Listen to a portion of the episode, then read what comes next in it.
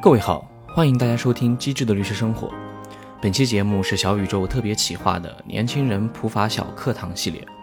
主要是为了给缺乏社会经验和法律知识的社会新人提供现实中常见的法律问题科普和应对方案，来帮助大家顺利度过身份的转型期。职场劳动用工，我想是每个年轻人绕不开的话题。作为初入职场的新人，在这方面应该注意些什么？为了能够更加全面、清晰地向大家讲解，本期节目呢，采用了一个虚拟案例的方式，来跟着李华同学一起经历职场劳动用工的各个环节。案例总共分为两个部分，前半部分你可以了解到李华同学去公司实习、正式入职、签订劳动合同、五险一金、加班休假、股权激励等方面的内容；后半部分呢，你可以了解到换岗调薪、离职补偿、竞业限制、劳动仲裁、民事诉讼的相关讲解。更多详细的信息呢，你可以通过节目的 show notes 进一步了解。非常感谢本期节目的两位嘉宾 Nathan 和 Monica，两位都是在劳动法领域非常资深的律师和专家，可以参与本次企划和大家一起分享。希望在给大家普及劳动法相关理念和原则的同时，也可以提供一些值得借鉴的思路和方法。需强调的是，本播客的内容仅代表个人观点，并不代表任何律师事务所、律师出具的任何形式的法律意见或建议。未经本播客的授权，不得转载或使用播客节目中的任何内容。如果你喜欢本期节目，欢迎点击订阅、关注或分享转发。话不多说，让我们开始今天的节目。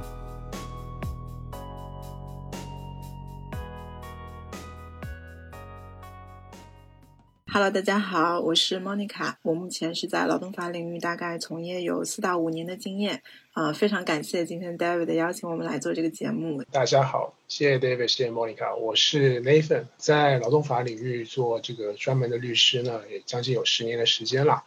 我在现实生活中呢，跟 Monica 是同事啊，我们一起也是做了很多类似的这样的问题啊、案子啊。包括参考的这种可以用来做参考的一些案例，那我们想今天呢有有这样一个机会跟大家做一个分享和讨论。谢谢两位，今天我们整个节目。呃，主要分为上下两个部分吧，讲一讲这个前半部分的我们设计的这个案例的一个背景啊，在一家创业公司里实习半年后呢，拿到了留用 offer，并在大学毕业后和这个公司单位签署了劳动合同。但加入公司过后呢，虽然平日里有一些加班，牺牲了一些节假日，但其实公司业务蒸蒸日上，计划在融资过程中推动这股权激励计划，就是好景不长嘛。两年后，公司不得不启动一些降本增效的方案，在这个时候接到了人。是部门的电话，就邀请你去会议室聊聊。我们从实习生和正式员工最为起步的阶段开始聊起。同样都是签劳动合同，如果相信就是说规范一点的公司，实习生和正式员工应该都会有一个合同签署的。你们觉得就是实习生跟正式员工对个人和公司而言有什么区别呢？首先，我想澄清一个问题，就是其实用人单位啊，就是我们说的公司，正常来说是不会跟实习的同学签名义为劳动合同的这样一个文件的。正常来说，其实都是签实习协议。那实习协议，我们理解在法律上它的一个概念，应该是属于一个劳务合同，和劳动合同是有一些本质性的区别的。那么，其实他们跟公司建立的法律关系也是不一样的嘛。那实习生跟公司之间，它其实是一个劳务关系。那么双方之间的这样一个权利义务呢，基本上是以合同的约定为准的，没有法律上的强制性的规定。那比如说实习的薪资可以自由的约定，那么实习的协议呢，也可以单方的解除。但是正式员工跟公司之间建立的是劳动关系，那么这个就是需要遵守劳动合同法的相关规定了。比如说，公司这个时候如果是签了劳动合同，想要去解除同学的劳动合同，那么他就要遵守劳动合同法里的相关规定，可能很难做到一个任意的解除。另外，比如说最低工资的标准，也可能要遵守法律的规定啊。另外，比如说还需要缴纳五险一金啊等等这样的一些情况。那这些实习生的话是没有这些强制性的规定的。所以实习跟正式的入职还是有挺大的区别的。那如果就是有一些公司拿到毕业证书过后，依然希望你以实习生的名义工作一段时间，或者就是说依然以实习生的名义等一下公司的一些。呃，岗位或 head count 空出来，那这种这种情况遇到，那是不是我觉得还是会有一些问题在里面？正常情况下，我们觉得大部分正规一点的公司啊，应该不会有这样的操作的，因为从法律规定上来说，在员工入职之后的三十天，就正式入职，就是说我们说的正式聘用嘛。入职之后的三十天之内呢，公司肯定是需要及时的去跟员工签一个书面劳动合同的。嗯，如果实习同学毕业以后，他已经是正式的一个劳动者了，那么如果这个公司还以实习生的名义来跟同学签实习协议，做这样的聘用安排，对于公司来说，其实。公司的法律风险是很高的。如果有同学听这个节目的同学遇到这样的情况，我觉得可以勇敢的拿起法律的武器，跟用人单位提出来，应该要及时签署的劳动合同的，三十天之内。其实对公司也是一个有风险的事嘛。如果你不签劳动合同，实际过程当中应该也是会倾向于认定为劳动关系而非劳务关系吧？对。不过这里其实有一个思路啊，就是我们我们每个人做这种讨论的时候，都会考虑一个后果的问题。就比如说啊，我。我们刚刚讲讨论讨论的这种场景啊，真的一位实习的同学，他以这样子的一些问题提出给到了人事部啊，提出给到了他的主管，那有有有没有种可能，就是他会有很大的顾虑？啊，这个我觉得可能现实当中是会要承认的，所以这也是这些劳动问题、聘用问题有些时候比较复杂的一个原因。呃，我们那边两年疫情的原因嘛，有好多这个同学因为本来要出国的，但是 defer 了，就很多空出来这一年的时间就想找一份实习嘛。当时的单位他就比较谨慎，因为这些同学手里都已经有毕业证书了，所以我们后来商量过后讨论的一个。方案就是他必须要提供出国接收学校的那个录取的这个 offer 以及这个 defer 的证明。然后再给他以实习生身份进行录用，这样就走这个劳务关系。可能我们大部分的听众，他未来面对的雇主和当下的雇主呢，应该相对来说在合规啊，在法律这方面有意识，并且应该会比较重视。面对这种问题，出现这种问题，有可能呢真的只是人事部忘记了，也有可能呢是因为特殊的原因耽搁了这个事情。那我觉得提出可能后果啊，或者说不不好的后果，可能不大会有。那这个时候我们一般也是建议同学。们啊，能够啊说出这样的话，提出这样的问题，来解决这样的一个事情。那成为正式员工之后，比较需要规范跟关注的这个劳动合同。劳动合同其实我觉得可能现实中大部分人签的时候，肯定也就匆匆扫一眼就这种情况会比较多，不会一条一条的去仔细的看。很多时候后期的争议往往也都会围绕这个劳动合同展开，就有哪些东西。呃，是可以给听众们介绍介绍，说你在签劳动合同的时候可以去留心关注一下。首先呢，劳动合同在法律上应当具备什么样的条款？这个在我们国家的劳动合同法里面其实是有明确的规定的。简单来讲，就是我们的一种工作的方式，或者写文章的一种方式，就是五个 W 跟一个 H，啊，就是你为什么要签这份合同？你因为何样的事情签这份合同？在什么地点、什么时间和谁签，以及以什么方式签？简单来讲，就是这些必备的条款。那翻译成翻译成我们劳动合同里面常见的一些表述，就是说你的用人单位是谁，我自己是谁，劳动合同的期限是多长，我要干什么，我在哪里干这件事情，我的工作时间是怎么样子，我如何休息休假，我拿多少钱啊，包括我有怎么样的社会保险的福利待遇之类，这些呢其实是法律上要求的，必须写在劳动合同里面的所谓的叫必备条款。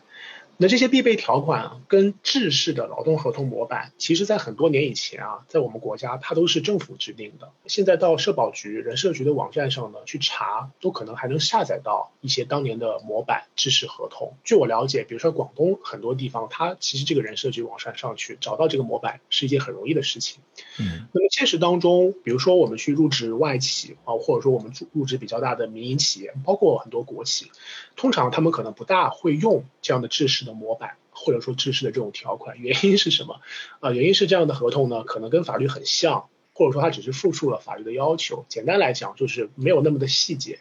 对双方来讲都没有那么的细节。嗯，那有的时候呢，可能这个劳动合同您这个入职的时候看到了，里面有各式各样的条款，非常花里胡哨，很长啊，甚至有可能有三十页、二十页、三十页都是有可能的。我是觉得呢，像刚刚我们谈到这些必备条款，作为一个新入职的同学。能够关注到有到，我觉得其实这应该已经是一个相对来说，啊，怎么说可以签下去的合同，可以签下去的合同。当然这里面可能会有一些特殊的要求了。当然我理解我们可能后面也会聊到，比如说会不会有一些什么叫做保密的要求啊、工时的要求啊、这些限制啊等等等等。那这些呢，可能在某种意义上是能够拿出来跟单位聊一聊、说一说。比如说这个事情我认为不不是很合适，又或者说这个条款我觉得我可能接受不了。当然了，还是前面讲那句话，呃，做这样的讨论可能会有代价，可能会有后。如果一个正常的公司让我们看到这样的东西，我觉得应该就是比较可以去签下去了。当然，我这里自己自己也讨论，因为我也我也是自己做律师的，很多时候我到外面去签一些格式合同、知识合同，我说实话，我可能也不会去看啊，我可能也不会去跟商家，不会去跟这个对方去商量这个事情，因为我认为可能这个里面有些东西呢是条款本身，还有一些东西其实法律的要求。那这个在劳动法领域就比较典型。什么叫法律要求？就是说这件事情双方是可以去商量的，可以去约定的。比如说我能不能约定一个礼拜工作六十个小时？当然有点夸张哈。呃，双方也写在协议当中，我们可以这么去约定，你情我愿的签下来。但这个其实法律是不会认可的，因为我们国家对于比如说工作时间，包括刚才莫妮卡提到，他说有这个叫做最低工资，其实这些东西呢是有一个强制的保护的。我有些时候也会从这个角度来考虑这个问题。说白了就是我这么签，或者说这个条款当下看起来。对我不是很有利，我签下来不一定会有直接的法律后果。那这个时候，我为了推动这个事情，为了推动我自己能够顺利的入职，不得罪老板，那我可能也会选择来签下来这个东西。它有很多法律强制的要求，但很多我说实话也是法律之外的一些职场上的，它很复杂。我觉得有一些经济氛围或者文化的一些因素掺杂在里面。之前朋友其实会有遇到一个，就是说我们拿到的这个录用通知。因为对于应届毕业生而言，可能会在毕业前的几个月会拿到一个 offer，然后 offer 上其实是会有简单列明一些基本的你的工资，然后你的这个每年的休假天数，或者你的一些其他一些比较基础的一些信息。但当你签劳动合同的时候，如果你发现就是说跟这个录用通知存在不一样了。那之后以以哪个为准呢？这种不一样的这种情况该如何处理会比较好？这个问题呢，现实当中其实确实不少见。他的劳动合同都会比聘用的材料要简单很多。嗯，那他们可能就会讲说，这是我们的制式，这是我们的模板啊，里面怎么写的，怎么约定的没关系，我们会有相应的规章制度等等等等，他可能会有这样一种说辞。那这个时候，如果真的遇到刚刚 David 你描述这种情况的话呢，可能同学们得稍微有点这个注意力要打起来了，因为在法律上来讲呢，聘用书一般是先于劳动合同的，先于劳动合同的。OK，劳动合同在签的时候呢，它会有一个替代的这样的一个作用，替代的一个效果，就好比说，如果两者之间有差异，那通常来讲，在法律上会认可以后以后签署的。这份材料当中的效力，嗯，比如说聘用函，我们在三个月之前签好了，拿到了，签好了，当中说我们年休假一年可以有十五天，结果到劳动合同上呢只写了十天，咱们当时没在意，签下来了。那后来如果真的产生争议了，那通常来讲法律上是会认可十天，也就是在后的这样一个约定的。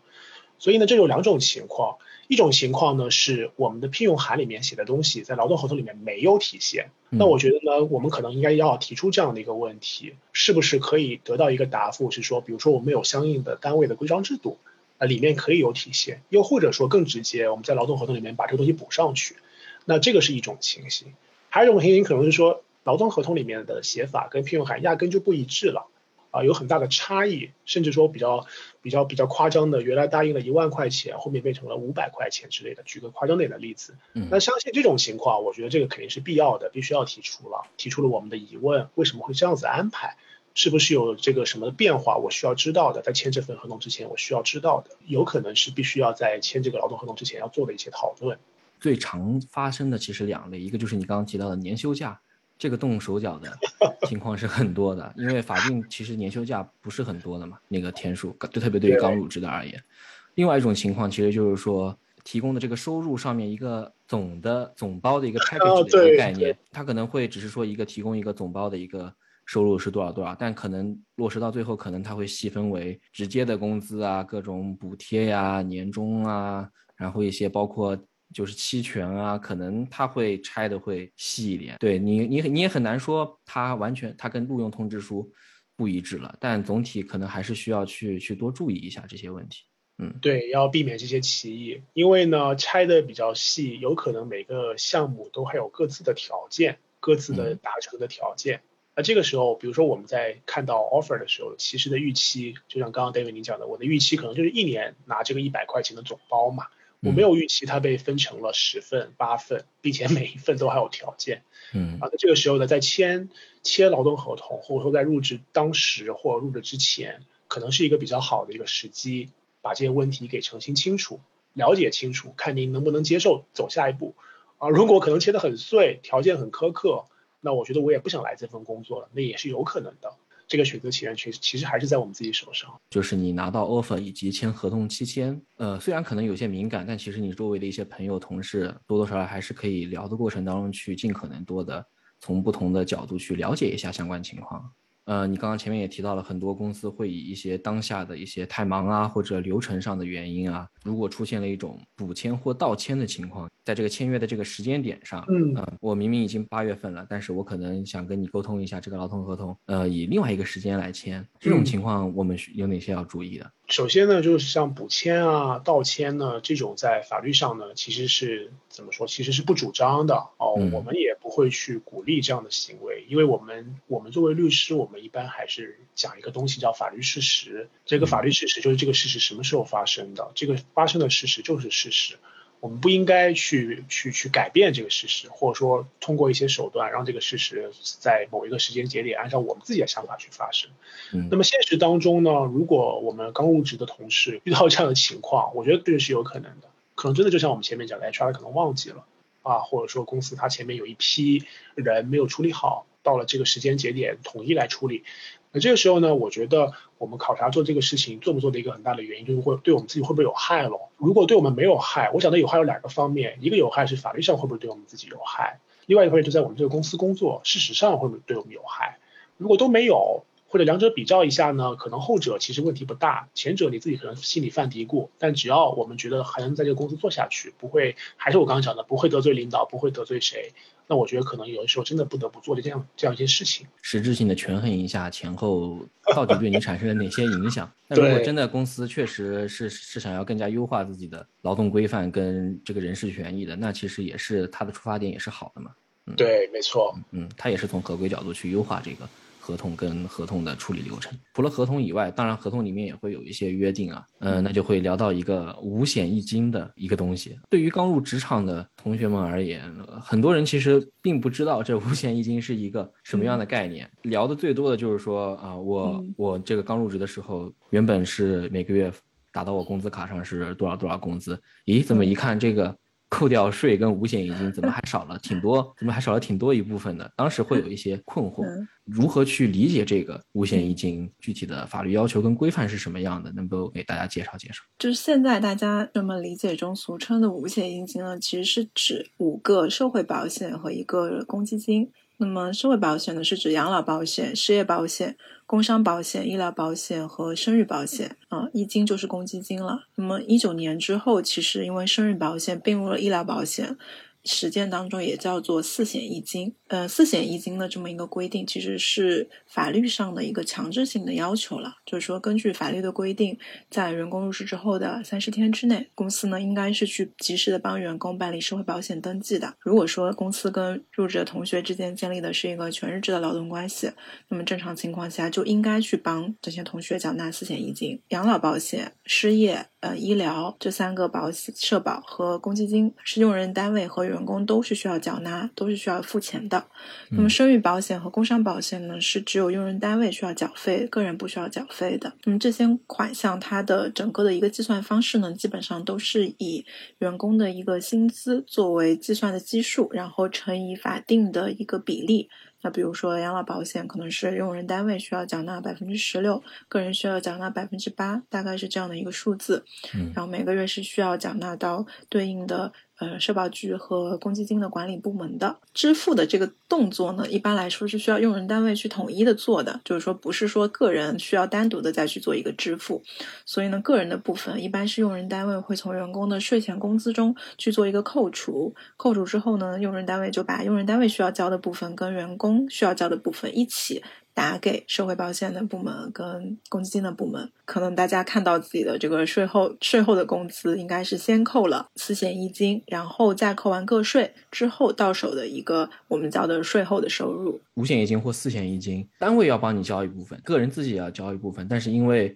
单位反正要做这个动作，所以会有一个单位帮你代扣缴的一个关系在里面。没错的。它全国有一个统一的标准吗？还是要主要依据地方的这种要求跟地方特定的这种比例，各个地方有一定区别？基本上全国的比例呢，差距都不大的。就是，但是各个地方呢是会根据实际的情况有一些调整。嗯，比较特殊的就是，嗯，公积金我理解是各个区域会有一个较大的差距的。比如说上海这边规定呢是说可能百分之五到百分之七左右的标准，这个可以单位自行的去决定。那么我们实践中比较常见的，大部分的公司都是按照百分之七来交的。但是比如说北京就是没有一个这个 range 的，就是所有的单位应该都是按照百分之十二来交。所以呢，这个可能就是地域上对于这个比例会有一定的差异。所以同样的薪酬待遇。比如同样一个月，如果是两万块钱，你在北京跟你在上海，你每个月公积金账户的入账的金额肯定是有一个比较大的差距的。之前我有一个创业的朋友，也是法律人，自己开咖啡馆了。他当时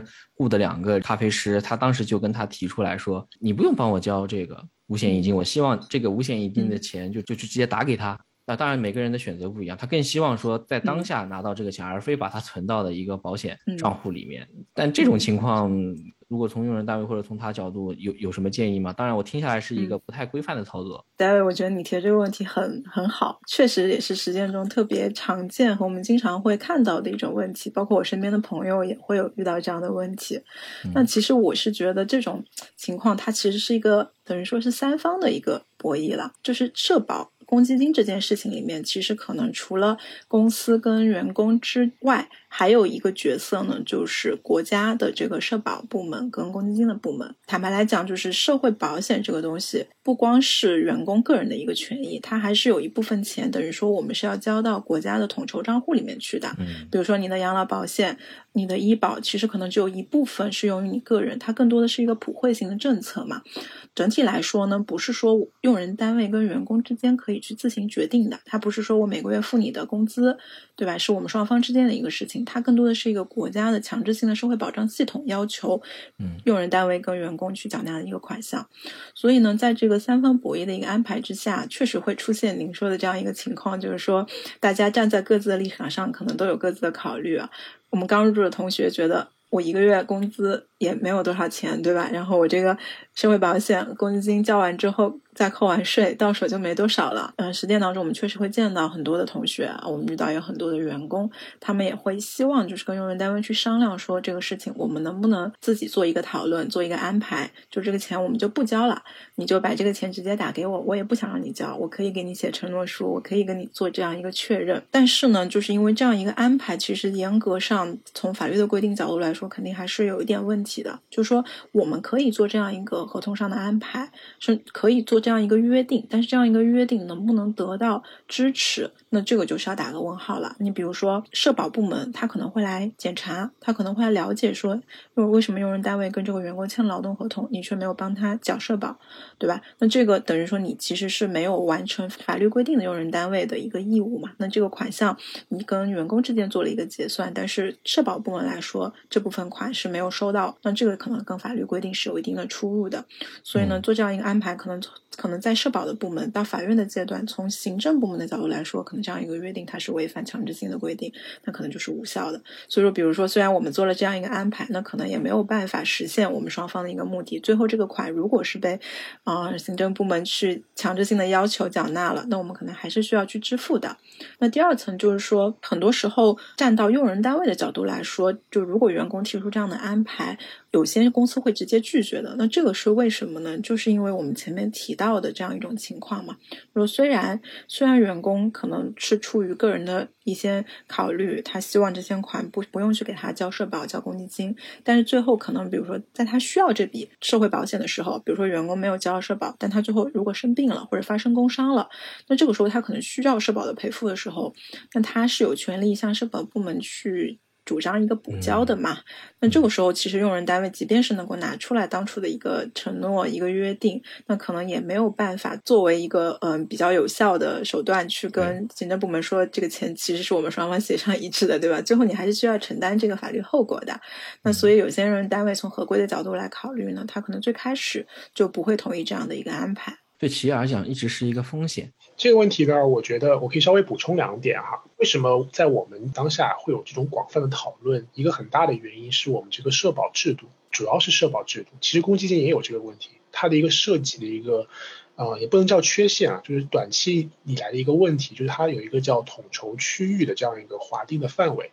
这个呢，就跟 David 您刚刚谈到一个问题，就是说这个标准是不是在某一个地区才去适用？那现在确实是这样子的。这个统筹区域呢，通常可能是一个省、一个直辖市啊，甚至有可能就是一个城市、一个地级市。那这个概念是什么？很多老百姓，很多我们一般的非专业人士会提，会考虑这个问题，就是说，比如说我当下缴的这个养老保险也好啊，我的医疗保险也好，我以后退休的时候能不能用？那他们可能会觉得，其实我在这个城市只待短暂的几年，我走在这里可能就没有用了。对啊。那这个其实就是我们这个问题原发的一个很大的一个很大的一个原因。嗯。那现在现实当中呢，跨区域统筹哈，这个其实这个所谓的藩篱啊，说要打破，说了很长一段时间了。我记得我读书当年在学校的时候，十几年前就已经在说这个问题。那这个问题，如果现在非说有没有有没有什么进展，确实是有的。一个角度是什么呢？就是比如说，特别在养老保险跟公积金这块是比较提提前出来是比比较直接的。就比如说，我现在可能是外地到北京到上海来打工的工作的一个外地人，嗯，那我公司帮我去妥善的缴纳了社保，缴纳了公积金。那这个里面呢，其实会有一个我所谓的个人账户的概念。如果这个钱呢，比如说我身体很好。啊，我吃嘛嘛香，我也从来不看病啊，我也没有买房，我也没有租房。那养老保险账户里的个人部分跟公积金账户里的个人部分，理论上呢，都还是会存下来的。但当然没有利息哈。但但是这个存下来之后，比如说有一天我选择从北京到哈尔滨，然后选择从北京到兰州，离开北京的时候，理论上这里面的钱都是可以支取出来的，都是可以提取出来的。OK，啊，程序呢？跟材料，据我们的理解不会很复杂。当然，你要问我这里面有没有什么损失，确实是有损失的。保险哈，它其实是一种有偿的众筹的一种材料，一种一种介质，一种中介嘛。它就是把所有人的风险打包起来，大家一起来承担一种风险。那这个时候说白了，我曾经在七年，比如说举个例子，我曾经在七年前到现在在北京缴了社会保险，我其实是跟北京我去绑定了，但有可能我离开的时候，我这个风险共济没有用了，因为我以后不会在北京生病。我不会在北京出工伤，我也不会在北京退休。对，那从这个角度是会损失掉你一部分的钱交到社会总投账户里这个价值。另外，我想讲还有一个导向的问题啊，大家可能都一样，比较想要及时的满足嘛。我想买东西，我我想立刻吃立立刻喝。那其实这个在这个公司上也是这样子的。当我看到一个账户上，我每个月要少掉几千块钱、几百块钱、几千块钱的时候，那这个时候一定会有疑问的。我心里一定会想，这个事情值不值得？我当下来看，当然是不值得的，因为我没有任何的收益嘛。但是特别像养老保险和公积金，其实国家鼓鼓励的、主张的是一个强制储蓄的概念。前两年，其实就是去年啊，讨论很广泛的个人公积金、个人养老金这些问题，包括很多公司它其实会有企业年金、额外的企业年金。啊，其实就是鼓励大家做一个强制的储蓄，在当下力所能及的范围内拿出一部分的钱，可能是每个月的工资百分之八、百分之十二、百分之十五都有可能，我们把它留存下来。那这个东西呢，有没有价值？肯定是有价值的。当然，这个价值或多或少是足够还是不足够，每个人特殊情况都不一样。但是从当下这个角度来看，我可能还是会鼓励大家来来来接受这个现状吧，来接受这样的一个价值取向。对，因为毕竟公司和用人单位他也要承担相当一部分可观数额的这个公积金和这个社会保险，他其实也也也说实话给你交了挺多啊。对，在社保上公公司交的是比个人交要多很多的。通常可能是两倍多啊，但公积金上可能是基本上是一人一样，一人一半。对，嗯嗯。再往深了聊，它其实又会跟中国这种漫长的户籍制度、土地制度、财政制度，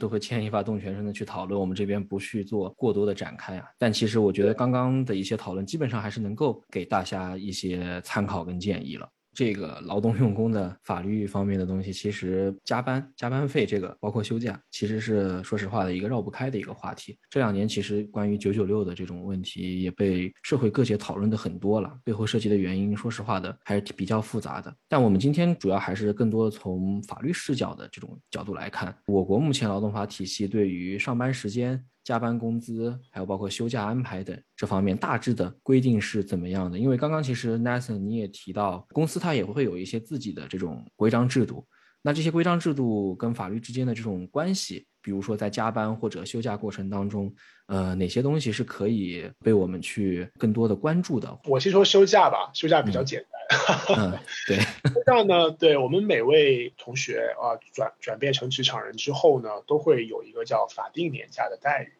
这个法定年假呢，我既然提到了法定，那肯定是法律所强制规定的，或者说所严格规定的。这个年假待遇呢，在法律上就是五天、十天或者十五天，不是一个区间哦，就是五天、十天或者十五天。那这个五天、十天、十五天是取决于什么呢？取决于我们自己的社会工龄。社会工龄咱们可以这么理解，就是从大学毕业以来第一次拿到第一份工作啊，就开始算这个社会工龄了。那如果社会工龄十一年到十年的，那就是法定年假五天。十年到二十年的，那就是法定年假十天。那如果社会工龄超过了二十年，那就是法定年假十五天。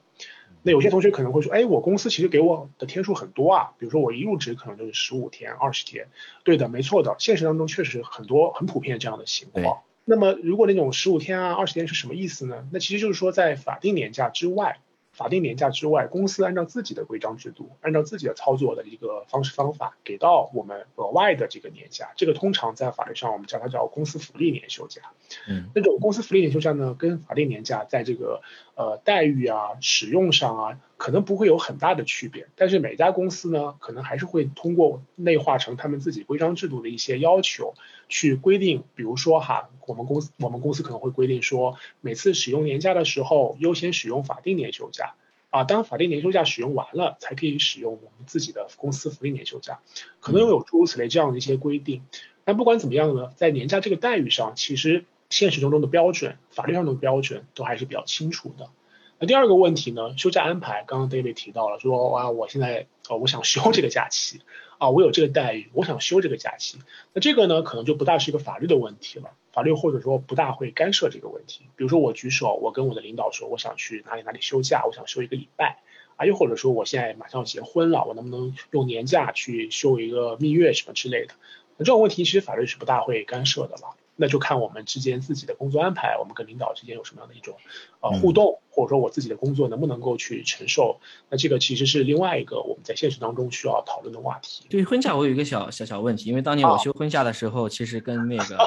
人事部门有过一些 argue 讨论啊啊。因为婚假我们北京这边是十天嘛，我当时就是说呃算上两个双休日啊，正好十四天啊，不是我原本想的就挺好，但我真的去。提交这个申请的时候，我被告知说，这个十天只能是连续的十天，你必须有一个双休日被包含在里面，所以我就不得不再搭上两天年假。啊啊，这个这个是是法律上是怎么怎么看这个事儿？对，这里我稍微展开一下，就我们刚刚提到的五天、十天、十五天都是工作日的概念，那就是说在法定年假这个讲法，在这个框架下呢，我们讲的天数都是工作日的概念。还有一些假期，就刚刚您提到的，比如说婚假啊，还有很多了，比如说产假、陪产假，对不对？像这种假期呢，各个地方啊，首先一个各个地方有它自己的标准。这个标准通常是以省直辖市为单位，它会设定这样不同的标准，天数都不大一样，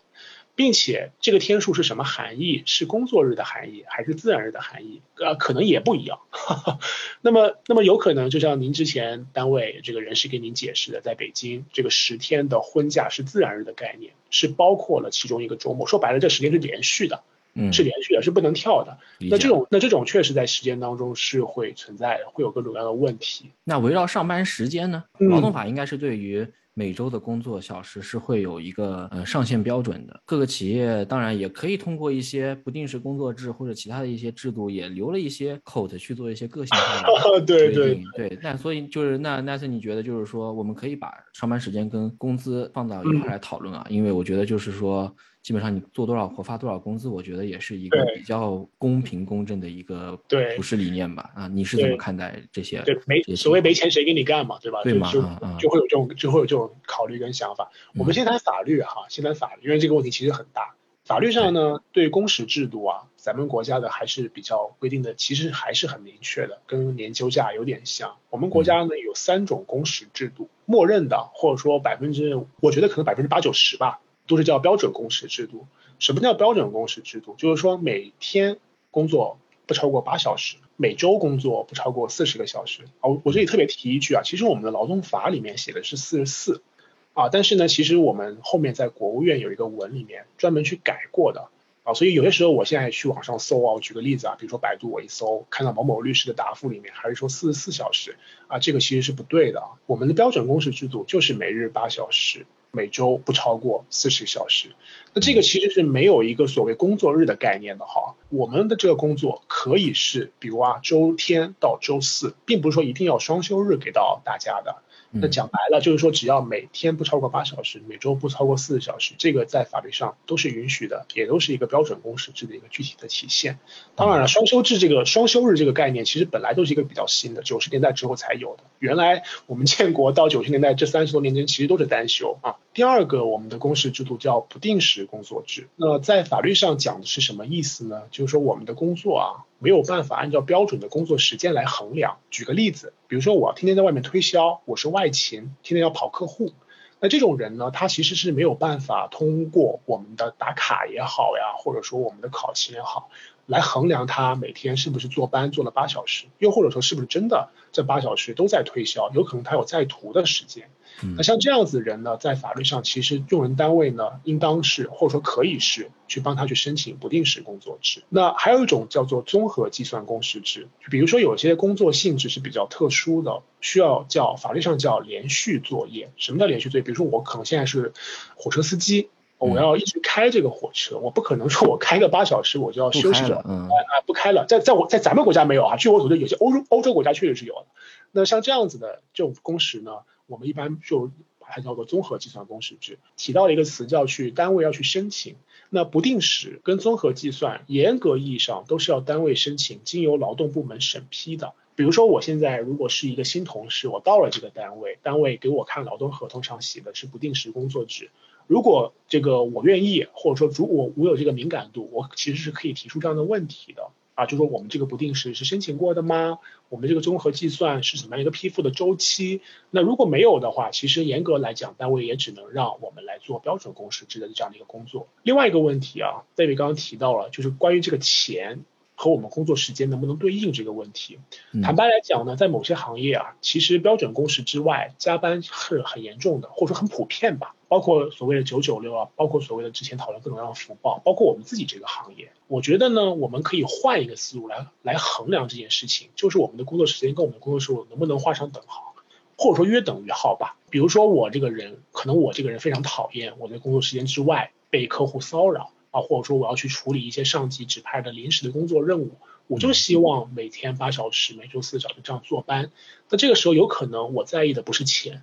啊，我在意的可能是我这样的生活不被打扰，或者说我心情好不好？给你再多的钱啊，你也不会去做一份这个九九六的工作。我我想讲的意思，并不是鼓励大家去做九九六，或者说去做加班。还是那句话，做一个衡量。被劳动部门关注过后，其实很多企业都取消了九九六制度。但当九九六制度取消的时候，其实很多互联网大厂的朋友，他其实也是有欢喜有忧愁的。呃，一些公司就是比较良心一点的，他。九九六的同时，他其实双休日、周六是是会给当天的双倍工资的。对，对的，对。这里我其实可以举一个我们之前呃早早些年吧，当然也没有很早，就一八一九年的时候，我们曾经处理过的一个案子。这个案子就是在我们南方某省，它其实就是这个生产类企业非常集中的一个省份、一个地方、一个城市。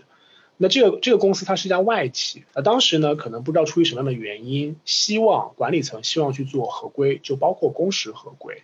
那原来这家公司呢，每个这些呃工人，他们主要是蓝领工人吧，流水线的蓝领工人啊，他们就是基本工资很低，但是他们加班很多啊。他们如果从主管的角度，从从公司的角度，其实是他们认为工人主动要求加班的啊。原因他们是说我我我，比如说我从外地来这个地方打工。我其实也不需要那么多休息时间，我每年可能都是在过年的时候回家啊，二十天啊，我这样就休息就够了。那往往在他们的这个薪酬结构里面，基本工资只占四成，加班工资加上加班那些额外的津贴补贴能占到六成。这个时候，在他们那家公司去做这个所谓的工时合规的时候，其实从员工那边就得到了非常非常大的激烈的反响。就员工说，我其实不，我我其实没有这个必要性，我没有这个需求。而我的需求可能就是在这个固定的时间，我来赚钱，哈。那这个时候，有些时候很多很多问题是我没办法从法律角度来推下来来讨论了。就我们也并非鼓励九九六，其实就是它背后对于这个制度其实产生的原因以及大家的期待，其实人和人之间区别很大，很大，很复杂，嗯，很大。刚刚模拟案例中还提到了一个词，包括我们之前在聊总包的过程当中，也会聊到一些关于期权的概念，给企业提供相关项目服务的时候。有有接触过这种所谓的股权激励计划吗？就是说分你一些股权来，一方面作为工资的一部分啊，或者一方面作为这个激励你这个认真工作和公司一块成长的这个动力。那对打工人而言，有没有一些建议去分享？两个点蛮对的，公司去开展员工的股权激励计划，根据我们在时间这个工作中的观察，还是非常常见的。特别是这几年，特别是某些行业，它可能现金流不多，它股权有一些，那就分掉点。是。对，这这种情况还是蛮常见的啦。那一方面呢，可能确实是很多公司是有一个激发员工积极性的考虑。那比如说，因为在正常的工资之外，给你一些嗯高额的股权，逐年的去进行解锁，那可能对于员工继续的工作是一个激励的安排。那有了这样的安排呢，可能员工他也更愿意为这个企业更长久的服务，稳定的在这里提供一个嗯长久的支持。那对于公司来说，对于员工来说，其实是一个双赢的安排嘛。我们目前的这个案例里面讨论的，可能是一个创业公司。那创业公司的话，呃，一种呢，可能是在员工来把这个员工招来这个创业公司的时候，就已经跟他谈好啦，说你的基本工资是这么多。另外一部分呢，可能是期权。那这个期权未来在公司上市的时候，它可能会变成一个相当可观的一个报酬。那这个是作为员工的，相当于。嗯，薪酬包的额外一部分，package 的一部分，也是对于长远的，可能是到上市阶段的一种激励的安排，那这是一种考虑。那还有一些已经，比如说已经是境内外上市的公司的情况，那员工可能在入职的时候呢，公司可能就会给他做一些股权激励的安排，比如说境外的这个股票期权 options，或者是呃限制性股票单位，就是我们说的 ISU 这种类似这样的情况，作为员工薪酬的一个部分。这种考虑呢，哎，据我所知，好像很多公司也会给员工选的，就比如说我给你的这个 package 是一个。总额，然后这里面现金是多少，股票是多少，可以双方去做一个协商和考虑的。我现实中有一些朋友啊，就是也有那种，就是当时入职的时候给他的这个 package 里面，可能有百分之五十都是呃 options，然后等到他这些 options 行权的时候，到期就是到期解锁可以行权的时候，股票已经是他入职的时候可能是十倍的这样一个价值了。那他可能这个 package 就是远超他当时拿现金的那些同学能够拿到的。主要靠这个。对，以小博大，对，可能会有这样的一些不同的安排。我觉得对于打工人而言，股票股权激励呢，肯定是在正常薪资报酬之外的一个额外的激励嘛。那正常来说，根据我跟呃一些小伙伴讨论的经验，我觉得可能是大家在拿这个。嗯，股权的时候要考虑两个问题，有一方面是你要想到这些股票期权它是有条件、有限制、有具体的约束的，它可能会在这个协议里面做一些安排，或者是在公司的这个呃股权激励的整体的架构下面做一些安排。如果员工提前走了，那可能所有没有到没有到手的这些期权就嗯作废了，对吧？然后这些钱可能就拿不到。会拿拿不满，这是一种情况。那可能大家在入职的时候，你就要想好，比如说你这个股票期权可能是分三年、五年，甚至更长时间。那这个期限大家可能是要做一些考虑的，因为大家的职业发展可能也不一定就局限于这一家公司的。这种情况，你可能要想这个 package 你最后会不会有一些拿不到手的。另外一个呢，就是因为。股价受到市场环境的影响，会有涨和跌的嘛？也不排除有跌的可能性的。现金多一点还是股票多一点的时候，可能也是要做好这样一个通盘考虑的。包括在嗯，可能入职的时候跟公司去谈这个 package 的包里面怎么样去安排，也要也要做好这样的考量。做这个考量之前，也是要去看一下嗯整个。职业发展的一个长远的安排，另外就是对于这家公司和整个市场环境的一个信心，一个涨跌上的信心。哎，对的。其实我觉得股权激励这个讨论啊，这个问题呢，法律层面的讨论，其实是我觉得是稍微靠后一点点的。什么意思？就是说讨论这个股权激励，可能是我们我们作为这家员这家公司的员工，对于这家公司的认认可度和他的一个信心。特别是这个还是一个创业公司，它是一个非上市公司的情况下，那这个时候人事主管或谁当时老板跟我谈说我的总包里面有什么什么样的一个部分是股权激励，那有可能这个股权激励就是零跟一，就是零跟一。有些时候呢，这个股权激励它根本是不不可能实现的，或者实现不了啊，因为市场上其实我们也见过很多很多我们的这种民营企业啊、创业公司啊，在一开始给员工这个可能不是很恰当，但实际上就是一个画饼嘛。啊，我就告诉大家这里面可能会有怎么样的机会，让你实现某种程度上的财富自由。你跟公司一起拼，一起共赢，结果这个事情没做好，那这个时候有可能你会你会想说，哎呀，我当初付出了很多的心血，或者说我付出了很多的工作时间跟精力，就是为了这块股权，那有可能我会觉得亏了。那这个时候其实就应该回溯我当时最初对这个公司的认知和他的一种看法。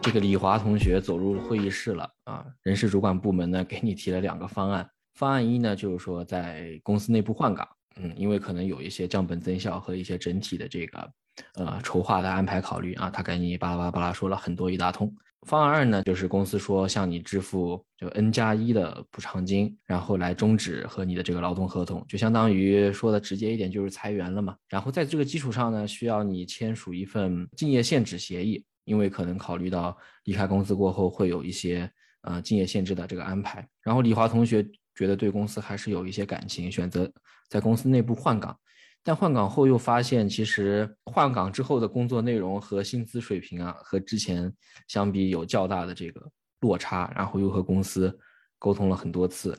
又没有什么结果，所以他就呃决定启动争议解决的这个程序了。聊的很多啊，说 N 加一、N 加二、N 加三这种。呃，Nathan 给我们说说这个 N 加一，呃，是一个什么样的一个制度呢？像 N 加一啊、N 加二啊，这就是我们市面上这种通俗的一种讲法了。在法律上呢，这个 N 呢叫做经济补偿金，这个经济补偿金是在法定的一些情形下。我单位跟我去结束这段关系，又或者说我提出跟单位结束这段关系时候，按照法律是我必须要去支付的。这个 N 的含义其实可以拆解为两块，一块叫做工龄啊，就是我在这个公司的工作年限工龄；另外一块呢，就是我在这个公司的工作的收入情况，一般是叫做前十二个月的平均工资。嗯，比如说我在这个单位工作了三年，那这个 N 呢，其实就是三。OK，那这个三会乘以一个什么东西？乘以我在这个时间节点，比如说我现在是二零二三年七月份，我是李华被人家约谈了，要跟我去解除这段关系，那其实就是前面十二个月，不包括当月，那也就是二零二二年七月份到二零二三年六月份当中的平均工资，拿这个平均工资乘以三，就是我们所谓的这个 N。这个平均工资呢，我稍微也稍微就可以展开一点点来讲，就是说它里面可能是除了基本工资以外，还有一些现金形式的津贴啊、补贴啊，主要包括像奖金呢，这个呢，其实在法律上都可以算作平均工资的这样一个概念。那这个就是 N 的部分。那加一、加二、加三啊，或者说甚至更多，这个是什么呢？这个就是说公司跟我们。结束这段关系的时候，那公司可能希望能够跟我是平和的来结束这段关系，我们协商的来结束这段关系。呃，可能公司就会希望说，我能不能在法律规定以外额外多付一点呀？啊，这样子我们这个你好我好大家好，好聚好散。好聚好散，对，把这个事情给结束掉。那这个呢，加一、加二、加三，有可能加的是基本工资啊，有可能加的是我们我们李华的上一个月的工资，也有可能是加他自己的平均工资。说白了，这块是简单来讲可以是谈出来的。啊，可以是商量出来的，并没有说一定有一个严格的一个法律上的要求。当然，这里还有一个所谓的代通金的概念。什么叫代通金呢？就是说，在某些解除的场景下呢，公司呢可能是要给李华提前三十天、提前一个月的通知的。那这个代替通知金。包括像我们现在刚刚讲的加一这个部分，很多时候就会被理解为是一个代替通知金，就是说我我不会在三十天之后再结束跟你的关系，我今天跟你谈，我今天跟你说，我希望你今天就走，那我就把这个加一放在这个里面。所以很多时候大家上网查，去百度也好啊，去什么公号去查，可能大家就会看到一个概念，N 加一是法定的，N 加一是最低的。通俗来理解，那个这个讲法是 OK 的，是没问题的。还有个概念，我们可能会经常看到，叫做二 N，这个概念在法律上叫做赔偿金，赔偿金是补偿金的两倍。那赔偿金在什么时候会适用呢？就比如说今天公司把李华开了，完全不跟李华商量，又或者是商量之后商量无果。公司说不好意思，我们决定了今天还是要把你送走，把你从这个公司结束这段关系。那李华说好啊，我可以走，但是呢，我不认可你这个决定，我去提了法律程序，劳动仲裁，劳动仲裁提完之后会有一个结论，对不对？那这个结论如果是公司违法的解除了这段劳动关系的话，其中一个后果可能就是 R N 这样的一个后果。那这个后果跟我们一般讲的 N 加一啊 N 呐，它其实是，嗯。我这么说可以没有可可以说是没有直接的一个联系，它是一个惩罚性的机制，惩罚性的机制对，并没有一个直接的联系，并不存在说单位现在要把我送走就必须给我 R N。另外一个在谈判桌上放的就是一个竞业禁止的这个协议了，嗯，这个其实我觉得非常普遍，特别是这几年我国互联网公司的兴起过后，其实你能发现很多员工就是在这几个大厂之间啊互相 跳来跳去，那可能竞业限制也会是一个非常常见的一个安排。我觉得经验限制呢，确实根据我的观察，也是这几年实践当中大家讨论比较多的一个话题。那原因是什么呢？我觉得就是因为这几年禁业限制的适用的广泛性好像越来越多了，就越来越多的同学会需要去签这个禁业限制协议，然后呢也会遇到就是因为禁业限制协议而引发的一些纠纷、一些问题，在跳槽当中可能会面临这样的一些考虑。回到禁业限制本身的一个法律规定啊，刚才 David 您也提到，就是禁业限制正常来说应该适用于哪些人？其实严格呢，我们从法律劳动合同法的规定来说呢，法律的规定是非常简单的。法律规定是说，信业限制制度呢适用于公司的高级管理人员、高级技术人员和其他负有保密义务的人员。嗯，那这三种人在现实当中怎么去划定、怎么去圈这个这人员的范围呢？其实法律上是没有做一个明确的规定的。嗯，那。大部分公司的角度来说呢，实践当中他们会把这个范围理解的比较宽泛。比如说，一般会认为只要是能够接触到公司保密信息的人，好比说技术信息、经营信息、财务信息这样情况的人，那公司可能都可以和这些同学去签一个经验限制的协议的。这个范围的划定，最后合不合理，谁来做一个判断呢？那我们理解，可能最终如果真的发生争议的话，那只能等到劳动仲裁委和法院去做一个最后的判定。那根据我们的理解呢，其实劳动仲裁委和法院对于这个范围的划定，他们的理解呢，首先各个地方肯定有些不一样，但是多数情况下呢，嗯，也是会做一个比较符合大家合理性认知的一个。一个划定，比如说，如果是一个公司的普通的这种行政的同事啊，然后他可能平时就是做一些很普通的这种日常的工作，比如说前台的接待或者是其他的一种情况，他其实可能不太会接触到公司的一些稍微核心一点的、稍微保密一点的信息的。那你说，有公司跟这样的同事去签一个经营限制的协议，能不能得到法院的认可呢？那我们认为，可能法院对于这样的情形，他们会做一个更为保守的。倾向的一个看法，保守对吧？嗯，对。但是比如说，像现在可能实践当中争议比较多的，特别是像一些互联网大厂的同学，因为他们确实在实践当中可能是会接触到一些，至少从。用人单位从公司的角度来说，认为是比较核心的秘密的。比如说，你你可能写的这个项目，你做的这个代码，是你写的这个代码，是我们公司特别核心的商业信息的。然后，比如说有一些人事的同事，他可能接每天接触的是这个公司的薪酬架构怎么安排的，对吧？这个公司的人员是怎么样的一个考虑？然后，财务的同事他可能会接触到公司的日常的一些商务的安排、商务的信息，整个财务架构的一些考虑，这些信息可能相对就更保密。这样的同学去签一个建业限制协议。呢，可能在实践当中呢，法院就会认为它是有一定合理性的。那可能这些人呢，就能够被认定为这个禁言限制适用的一个对象。会有一个通常常见的期限嘛？就是你也不可能让人一辈子，就是说，如果我就是学这个程序员，你总不能让我做不成程序员了嘛？你说的很对。其实禁言限制期限，禁言限制这个制度啊，其实我我本身我们对它的理解，它可能是。保护用人单位的一个商业秘密跟平衡员工的就业权之间的这样的一个制度，它是会在这两者之间做一个权衡的一个制度考量。至少在劳动合同法的框架下，我们现在说的是劳动合同法下的一个禁业限制，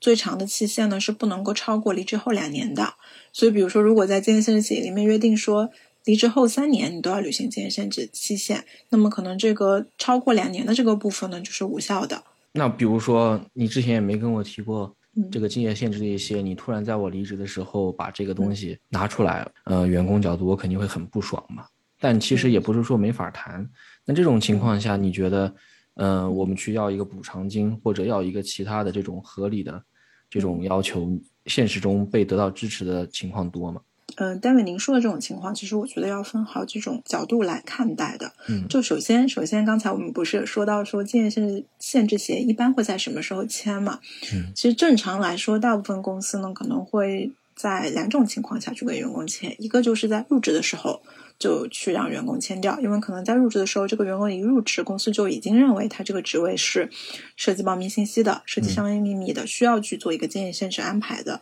这样一个协议，那么可能就会在入职的时候去安排员工把这个协议给签掉。那另外一种情况呢，就是比如说这个员工他可能在工作的过程中，他的职责职位发生了变化，比如他本来是不涉及一些保密的信息，或者是层级没有到的，那可能之前他是不需要的，但后来比如说他被他被 promote 了，他升职了，他的职位变了，那他这个时候可能他需要接触保密信息了，那这个时候公司可能会要求员工去签。在前面这两种情况之下，其实可能从打工人的角度来说，他能够拒绝的，呃。可能性不太大，对吧？你入职的时候，你还要再继续在公司继续干呢，对吧？你你你你肯定很难去说我拒绝去签。但是呢，就是您说的，就是咱们现在讨论的这个案子，比如说你在呃谈解除的时候，公司说我现在要你签，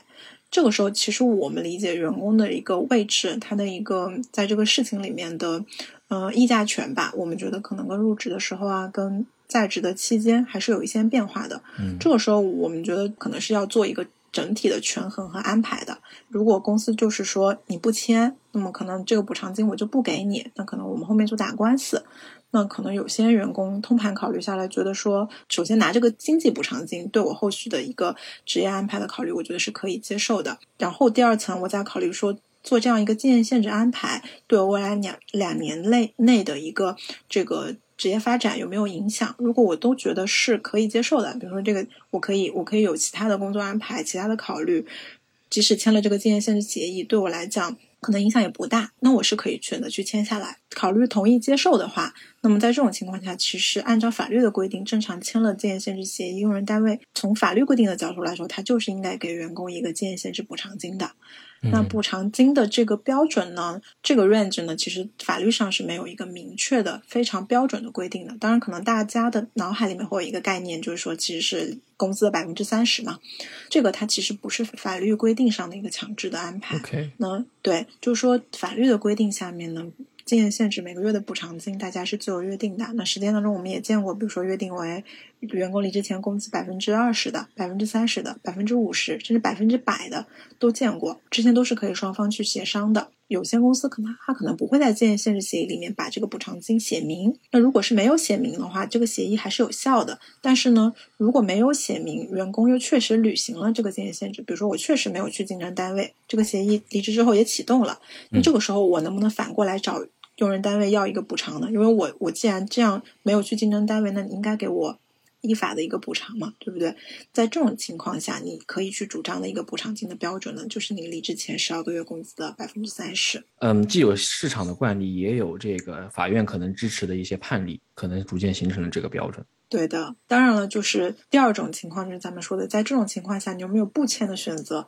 我们理解肯定是有的。对，嗯嗯嗯。离职的时候，大家心情也是比较复杂的吧。一方面，肯定坚决的去维护自己权益，我觉得是没有什么我无可厚非的。但其实大家很多时候会有一些微妙的心理，就比如说我在入职下一家单位的时候，可能被调到上一家单位，他们可能也不太想得罪老东家或者老东家的人事部门，所以，哎，很多微妙的心理在里面会导致，嗯，人人可能会越想越多了。呃，李华同学不是选择了留在公司内部调岗嘛？而且调到岗位的这个情况下，可能和他的预期，可能就是在这个工作内容和这个薪资上面出现了比较大的这个波动。嗯，这其实我觉得回到合同法上是一个合同的修订和更新的一个概念。那如果适用在这个劳动法领域，Nathan，你觉得有没有一些呃，我们可以去呃关注或者维护自身权益的一些思路呢？有的时候还真不能单纯从法律这个层面来做这样一个讨论，因为这个里面有很多各种各样的这种情形啊背景都会存在嘛。简单来讲呢，可能给大家两个概念。第一个概念就是说调岗降薪，公司跟我商量着来做，或者说像李华这种场景，跟李华我的理解啊，他自己也接受了，也同意了，那这个行不行？这个当然是可以的啊，这个是我们双方对我们自己的原来劳动合同项下的一些条款条件做一些变更。啊做一些权益的处置，这个是没有问题的。做这个处置之时，其实呢，在李华的角度，在我们自己的角度呢，应该是要有一些预见的。比如说，我这个新岗位好不好做啊？工资待遇我能不能接受？我的新领导能不能够跟我在呃工作上啊，包括可能在一些人际交往上相吻合？这个事情呢，其实是李华或者说是我们自己需要去做考虑、做判断的。当然了，公司给我们的这种选择可能也有限哈。但不管怎么样，这个事情其实是我们自己的一个一个选择。那还有一种情形呢，可能是在一些比较激烈的场景下，我希望大家不会遇到啊，就是说，比如说单位就跟我们讲，我现在要单方的啊，把你怎么怎么怎么怎么样，甚至呢，这个调岗，这个薪酬的变化是有一些侮辱性的啊，比如说原来我可能是销售部门的总经理，你让我出于一些问题，你让我去做前台，做什么收发室。类似这样子的一些变化呢，严格意义上法律是肯定是不允许的啊，是不接受的。简单来讲就是说，公司能不能单方面的去调整我的岗位，调整我的薪酬，那其实可能是不行的。当然，在实践啊、现实当中、市场上，包括仲裁员、法官对这个事情的观点呢，可能还是会回到一个维度，叫合理性的维度。什么叫合理性的维度？两个讨论，一个讨论公司做这个事情是不是可能是客观的，是必须的，并且公司做这个事情是不是在一个合理的范畴内跟你去做这样的一个安排。比如说这个公司原来销售总经理是专门服务一个客户的，啊，这个客户可能出于原因，出于各种各样原因就没有了，丢了这个客户，那公司说不好意思，其实我真的没有办法再去供养这样一个销售总经理这样一个岗位了。那我跟你商量着把你变成销售员，或者说我单方的就让你去销售员的岗位去上班去履职，并且呢降薪有，但是幅度不是很大，对啊，可能就百分之三十、百分之二十，因为你的工作职责可能也变小了嘛。那这个时候呢，如果真的因为这样的情况打起了官司，我们可能的观察是说，法院跟仲裁委可能是会有可能认可。公司的这样一个情况的，所以说白了，这个里面呢很多东西是动态的。劳动合同履行过程当中，就像我前面讲的，很多东西都是动态的，是会变的啊。包括这个 单位可能也会变，我们自己的想法也会变。但我们有前面两个概念，我觉得基本上应该会能够解决很多的问题。我之前在做长法业务的时候，也看过一些合同，但其实我会看到一些劳动合同会加一些比较霸王的条款，比如说。公司约定有权根据其经营状况调岗调调薪，但大家其实也都知道，工作内容和薪资标准是劳动合同之前提到的非常重要的两个方面嘛。这种强制条款，其实在实务中，如果在争议解决过程当中，其实发挥作用非常有限。对，这个其实就像我们开篇时候我曾经跟大家讨论过的一个话题，就是说在劳动用工这个领域，其实法律或者说司法实践是会有一些比较高的对于员工的保护的。这个保护呢，就像 David 您刚刚讲的，比如说有一个我们看起来非常过分的条款，霸王的条款，那写下来我也签下来，是不是代表单位一定可以对我这么来用啊？有些时候答案肯定是否定的。那这个时候就像我们前面讨论的啦，那是不是我们没有必要在一开始签这个合同的时候就跟公司对抗起来？因为我们心里其实知道这个问题呢不会很大。啊，我们也相信自己可能不会遇到这样的问题。再往下一步，其实就争议最为激烈的这个时刻，劳动用工领域的争议解决了。嗯，劳动的争议解决其实跟大家日常所想的打官司到法院去开庭，那可能还是有一些区别啊。至少大家能听到劳动仲裁这个词在劳动用工领域发生，是要比这个呃诉讼来的更为这个频繁、更多见的。那这边就很想请教一下莫妮卡，调解仲裁程序，就是劳动仲裁和到法院的这种劳动诉讼，它是如何区分和演变成这两种制度？彼此之间又有哪些不同跟关联呢？现在大家其实聊到劳动相关的争议解决呢，可能第一反应都是说我要去仲裁。您这边讲到会有调解仲裁程序跟民事诉讼程序，那实际上其实这两个程序呢不是完全割裂的。啊，这两个程序其实它们是一个衔接的状态，应该是这么理解，就是说劳动争相关的争议跟普通的民事啊，我们平时讲的这种其他的，好比说什么还钱啊、离婚啊、楼上楼下漏水维权啊这样一个情况，它的区别在哪里呢？就是说它是劳动仲裁先行，劳动仲裁前置，嗯，然后呢，如果劳动仲裁中这个问题没有办法解决，或者解决了解决了之后，任何一方不服，那么他可以去起诉到法院，再去走我们所谓的法院程序的一审和两审。劳动仲裁的这个程序呢，它是一个法律上规定的强制性的程前置程序，在进入法院环节之前去必须要去走的一个流程。这个案子里面讲的李华，他可能跟公司有争议了，那他如果直接去法院起诉呢，法院是不会受理他的这个。诉讼请求的，他会告诉李华说：“你这个争议是劳动争议，你必须要先去劳动仲裁委员会提一个劳动仲裁，然后你有了一个仲裁的结果之后，当然这个仲裁结果有可能，比如说是不予受理，有可能是做出了对李华不利的一个裁决。”那么你拿这个裁决书之后，你可以来到法院，再就这个劳动争议向法院去起诉，再通过法院这个一审、两审的环节去解决。那为什么有这样一个一裁两审的程序呢？那我们的理解呢，其实整体来说还是因为劳动争议它确实相对其他的争议来说，一个是它量很大。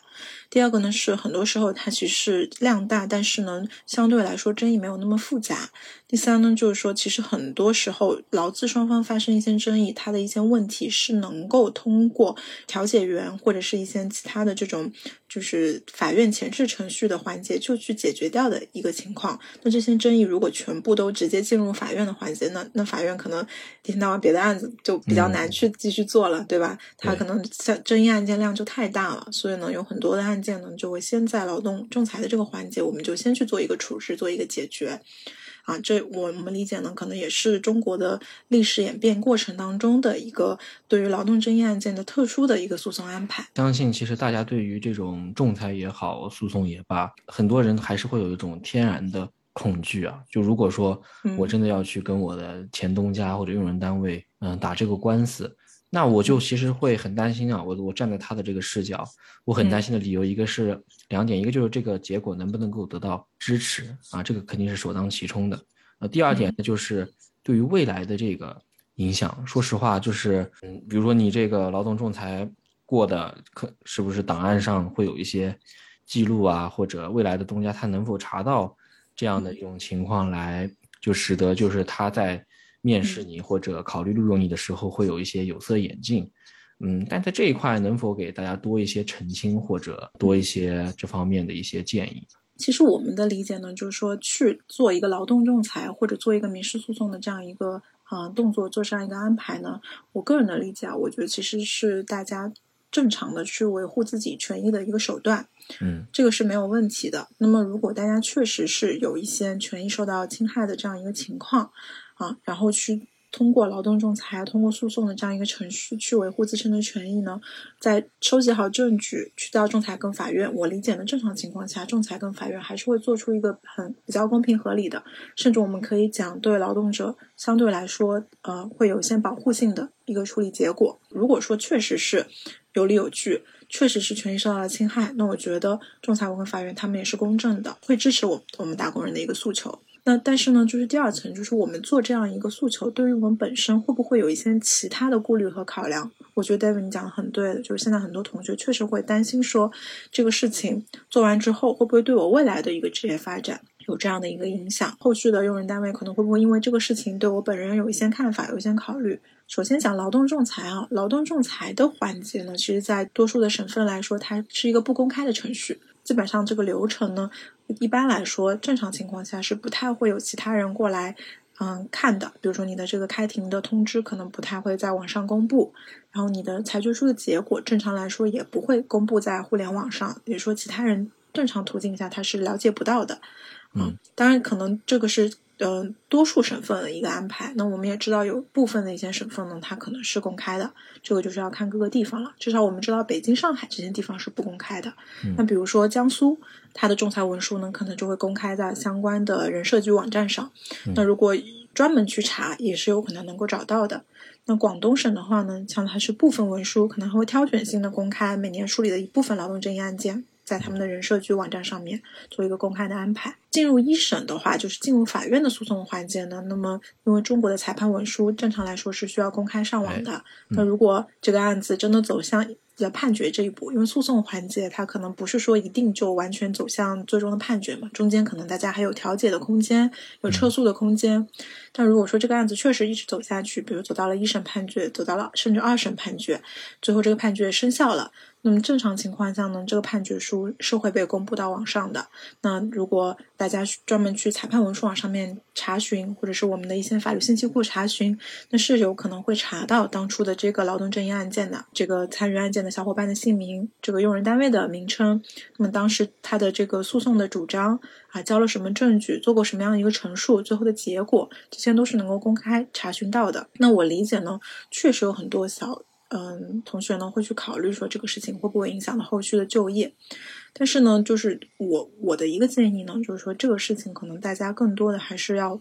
嗯，结合自身的一个考虑和对下家单位一个考虑，因为说白了，打这样一个劳动争议或者是诉讼的话，大家可能第一的出发点呢，还是说我的权益是不是能够得到保护，这件事情里是不是我的权益真的严重的受到了伤害，嗯，那么我的这个立场是不是有一个合理性？那么从这个角度去考虑这个事情，那如果说觉得确实是这件事情对于本身自己来说很重要，还是需要去做这样一件事情的。那第二个维度呢，就是说这件事情会不会对未来的经历做这样一个影影响，相当于是我们的同学没有办法去掌握的一件事情，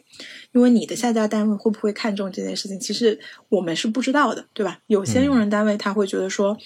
可能他不管是出于什么样一个考量，他会觉得说，如果这个员工有过一些争议诉讼经历，可能我对他会有一些其他的考量或者是看法。但也也有些用人单位可能会认为说，我我看重的是这个员工的工作能力，对吧？他之前的一些经历、一些安排，那是他跟他上家单位之间的一些情况。那如果说他确实是在里面。的受到了一些权益的侵害，他去做这样一个主张也是没有问题的。那这下家单位可能他也不会去担心这样一个事情。这个其实等于说这个决定权不把握在我们自己的手里了，可以去考虑这个维度，但是呢，不用过于的看重这件事。对这种文书的公开，根据我粗浅的经验，它往往还是需要一个比较长的时间周期的啊。对，是这是一个维度。接触过的一些案子，他可能最终判决当事人自己收到判决到公开到裁判文书网上，一年、两年、三年、四年，以及到现在都还没公开的都有。当下第二天就公开这种情况几乎不存在。另外一个维度，我其实觉得这里面需要有一个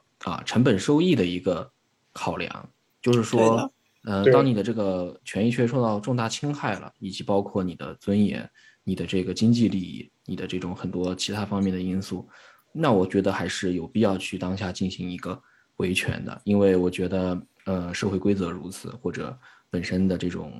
呃，公益道德如此啊。但其实，呃，很多时候，如果说是一个相对鸡毛蒜皮，比如说工资计算上的，比如说几十块、几百块的这种小差异啊，那可能我会倾向于成本收益上，它就会。在我心里就好过过得去一点啊，这个只是我个人的一些想法。对，先谈刚刚那个小问题，就是关于这个仲裁诉讼啊，对于我们打工人自己会不会有什么影响这个问题啊？刚刚莫妮卡其实都谈的比较充分，我自己有一个看法，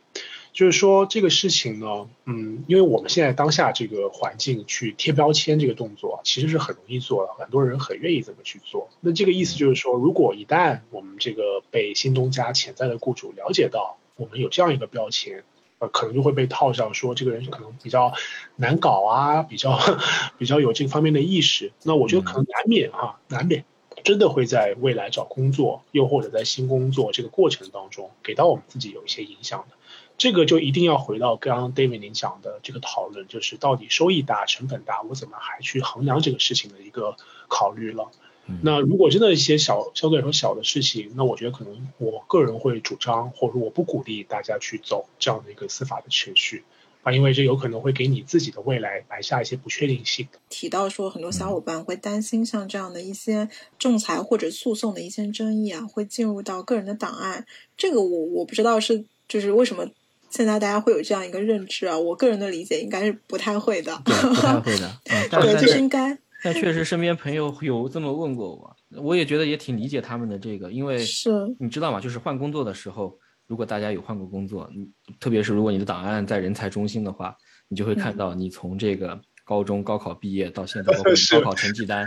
以及你的很多的这种入团的、入党的，就很多人都都很羞耻。包里，对对对，就你看到当时的这种情况，你呃会油然而生。如果当时还有一些仲裁程序的话，我觉得这么有一个联想油然而生出来是一个很很正常的。但据我了解，就这方面的司法程序应该是不会入到个人档案里面嘛？啊。对，不会入到档案啊，可能甚至呢也不会去公示公开，但是不代表新东家他如果通过一些资源或者说通过一些努力，他们不知道知不到这个事情，那有可能啊，比如说他会这个，因为有可能 HR 圈子、人事圈子也不会很大，对，会有一些灰色产业在这里面。哎，首先对，首先是可能会会有些灰产，另外就是说，如果一些正规的情况下，有可能他们 HR 之间是认识的，那如果新东家的呃潜在雇主的 HR 打电话给老公老东家。就问他，哎，这个人什么情况啊？工作好不好？他可能不需要去做评价的，他只要讲一个事实，就是说这个人在跟我打官司，在跟我们公司打官司，那这样都会给我们自己可能会产生伤害的。还是一个成本收益角度的考量。对对，那就其实今天聊的非常多，非常充分了。我觉得很难说非常深刻，但其实我觉得基本上大家关心的问题，我们基本上也会从法律的视角给了大家一些基本原则性或者框架性的嗯思路建议。就最后两位结合你们这些年的职业经历，应该都是非常资深的呃劳动法领域的律师和专家了。比如说我们遇到了一些劳动用工的问题或困难。你会有一些什么话想跟大家分享？我觉得就是说，不一定要以律师的身份，也可以以一个朋友或者一个这个同为打工人的身份啊，跟大家分享分享你们的一些心得跟感受。是的，哎，其实刚刚 David 讲了一个，我觉得我非常认同啊，就是说我们其实不仅仅要以律师身份来看待这个问题，我们自己也是打工人，我们自己其实也是一个员工来做这样的一个事情。我我个人是比较主张，但这是当然这是我个人观点。我我个人比较主张呢，将工作和我们的情绪相对来说分开一点点，因为我们在职业的过程当中，我们处理争议解决可能比较多啊。这个争议解不仅不仅仅是打官司，可能这个人跟公司有一些所谓的 beef，对吧？可能会这个工作上有一些问题，也也会需要我们参与在这个里面。我们看到的时候，往往公司痛苦，个人也痛苦，就是因为双方都倾注了感情在这个里面。啊，比如说这个个人觉得我可能在公司工作了二十年，获得了怎么怎么样的成就，现在因为一些变故、一些公司方面的变化，导致我的工作没了，或者说我要到一个更低级的岗位去做我十年前就已经在做的事情，这个我无法接受。这个东西平心而论，作为一个个人，作为一个员工，我是不是也无法接受？肯定是的。肯定是的，但是在很多公司在职场上，这个决定层层下来了，到我们到我们每个人这个头上的时候，我相信百分之不说百分之百吧，百分之九十五肯定已经是不可逆的了。那这个时候，我们还是建议到大家，建议到大家，可能呢向未来看，向后看，将原来的一些想法，不管是情绪上的也好，还是真真切切的我们当初拿到过怎么样的成就也好，先抛诸脑后了。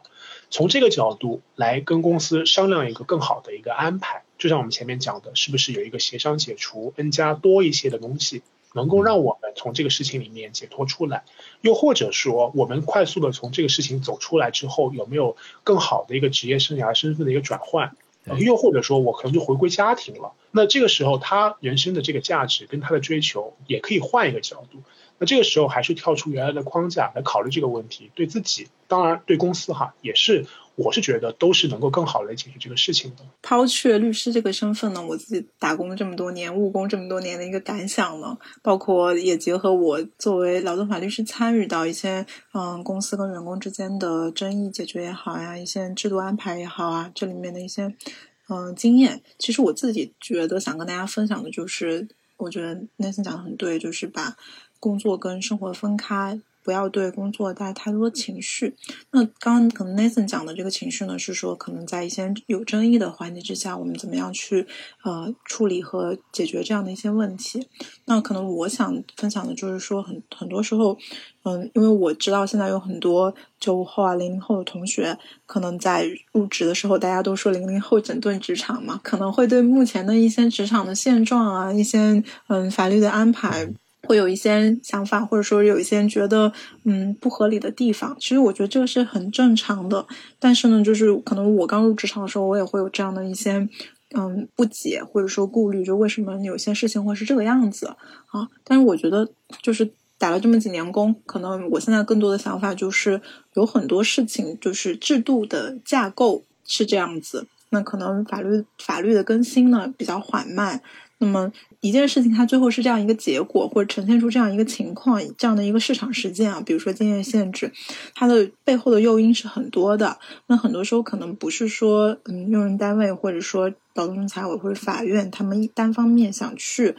对劳动者或者对员工有一些不好的、不利的安排，一些考虑，而是说可能这个制度的安排，它背后有很多的社会的、经济的很复杂的历史的因素。所以呢，比如说像一些加班啊、一些社会保险制度啊、一些医疗期啊，还有一些方方面面的东西，那些东西它是本身是一个长期以来形成的一个实践。那可能说，我觉得很多时候大家遇到这种情况，嗯，也不用太不开心。就是这个事情确实比较难解决，但是我我我我相信啊，我们国家的法律制度、司法制度还是会越来越好的。我对零零后整个职场这个事情总体还是我还是比较接受的啊，因为嗯，零零后这一代，嗯，怎么说？一方面他们基础的物质条件，嗯，相比之前，其实他的起点已经从平均水平来讲，肯定是吃穿住行可能会好一些啊，然后他可能会对于。精神上面的诉求也会也会要求的更多一点，对对，这个我觉得是一方面。另外一方面，其实呃，社会发展的这个阶段，可能已经不像就是前二十年或者前三十年这样的一个嗯非常快速的这种往上升的这种阶段了。那所以其实大家的一种心态的微妙变化跟逐渐回归，呃，一些生活家庭的一些思考也会也会多起来啊。但我觉得。很多时候，我觉得职场上的劳动方面的问题，呃，很多情况来自于人对于假想或者想象中的一种预期的落空，会往往引来比较大的心情的波动跟冲突的发生。啊，在这种预期呢，我觉得一方面包括就从回到李华，呃，刚入职开始，嗯，他可能对于这个职位的描述以及工作的那个内容，可以去。呃，尽可能的了解到真实的一个情况，或者说这个岗位和这个公司的氛围啊，它到底是怎么样的？就好比说，呃，大家这个六六点下班，但其实大部分人都会不自觉的在公司做到八点。那很多时候，我相信就是说，可能有一些呃比较强硬的公司，他会他会打卡的时候会跟踪你这个考勤，但很多时候我我遇到的很多情况。其实是公司也没有说非常严格的要去管你，但大家都不自觉的会做到八九点走，原因很复杂。但我觉得总体而言，嗯，我只能说就是我常常想分享的就是说，就是人间正道肯定是很沧桑的啊，但我觉得很多时候就是开心还是更重要的一个事情。